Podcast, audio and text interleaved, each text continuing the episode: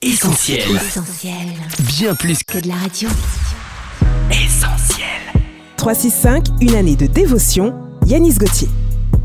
Mardi 11 octobre. Prioriser le plan de Dieu. L'homme élabore des plans, mais le Seigneur en dirige la réalisation.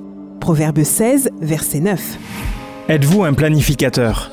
Organisez-vous votre planning sur du long terme. Personnellement, j'ai appris à élaborer mon calendrier en rapport avec les objectifs que je poursuis. Mais la vie m'a montré à plusieurs reprises que certains de mes plans n'étaient pas toujours dans le programme de Dieu. La planification est une bonne chose. Il faut apprendre à s'asseoir et à écrire ce que nous souhaitons réaliser. Mais néanmoins, il nous faut toujours être prêt à réajuster notre programme lorsqu'un imprévu divin et donc prioritaire se présente à nous. Parce que nos choix ne doivent jamais l'emporter sur ce que Dieu veut pour nous. Dans le psaume 33, verset 11, nous lisons Le plan du Seigneur existe pour toujours. Les projets de son cœur sont valables de génération en génération. Même si les plans que vous échafaudez vous semblent bons, ils ne seront jamais meilleurs que ceux que Dieu vous réserve. Il construit avec vous sur du long terme.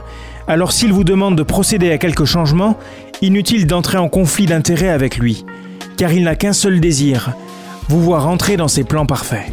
Cette méditation quotidienne est extraite du livre 365 de Yanis Gauthier. Retrouvez 365 et d'autres ouvrages sur le site yanisgauthier.fr. Ce programme est également disponible en podcast sur essentielradio.com et sur toutes les plateformes légales.